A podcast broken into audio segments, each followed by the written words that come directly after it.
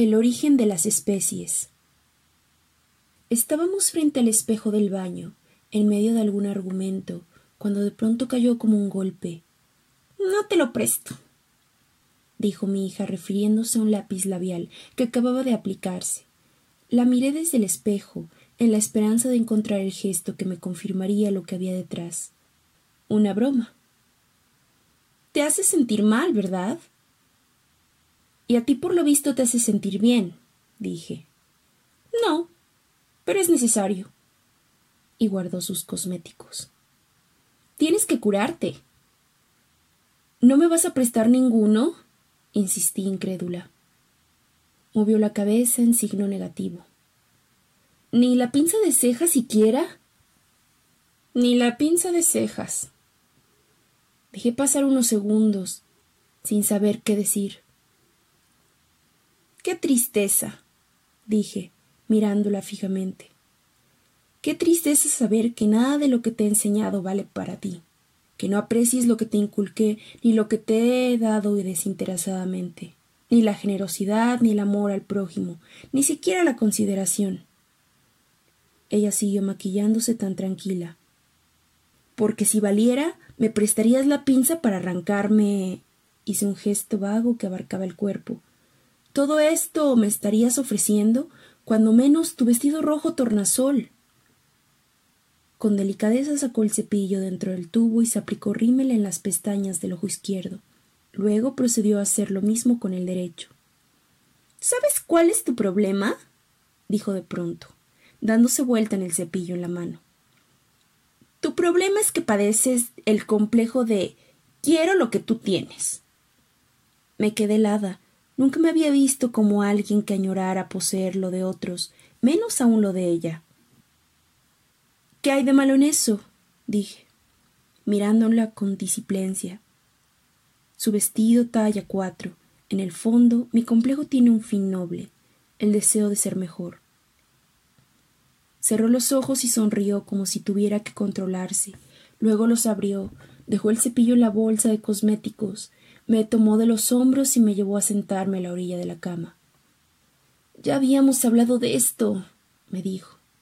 Yo incliné la cabeza. Mírate los pies. ¿Qué número calzas? ¿Cinco? ¿Cinco y medio? Suspiró. Y en el vestido no cabes, ¿entiendes?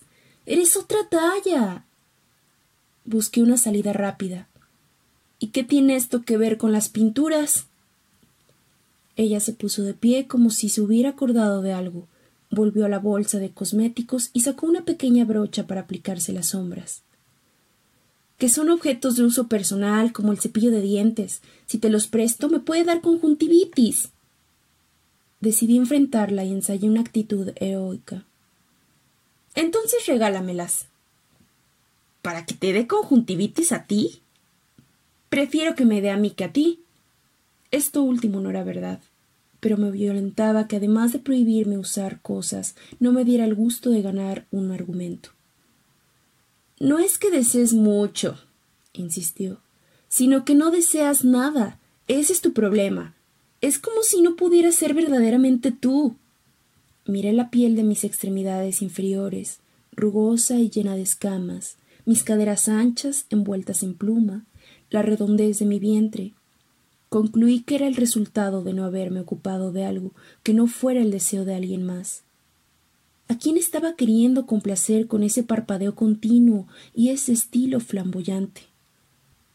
Una gran tristeza me inundó. Creí ser grácil, cuando en realidad era torpe, guapa cuando no hacía otra cosa que bambolearme al caminar. Guardando sus cosas antes de irse, me dijo y no es que quiera meterme con tu apariencia. Lo que importa en las personas es lo que tienen dentro. Pero no es fácil que digan que tu mamá es avestruz. Ya lo sé, dije. ¿Tú también lo has oído? preguntó con asombro.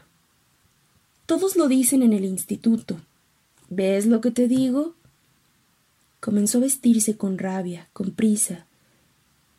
Y solo por no encontrar tu estilo, pero, ¿cuál es mi estilo? pregunté con desesperación.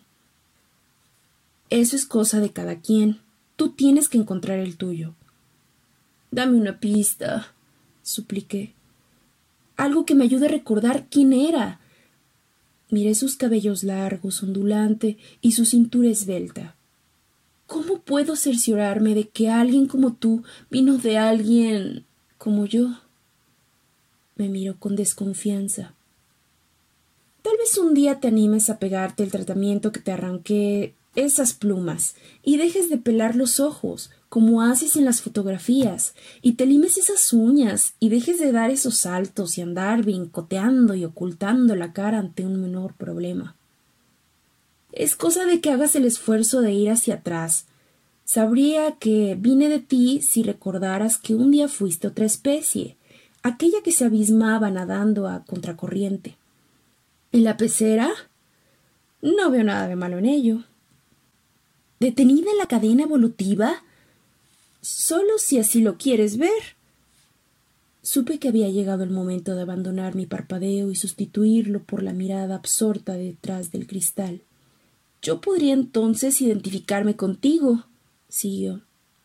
Saber que vine de ti, y al despedirme te vería feliz de estar en tu elemento, sabiendo que tengo una madre que encontró por fin su estilo. Acto seguido, agitó la cintura y la vi partir, enfundada en su vestido rojo, entallado y brillante, agitando la cola y respondiendo al claxon de los autos, con ese eco, sombra de un canto, que hacía que aun los conductores más templados no pudieran resistirse y fueran tras ella.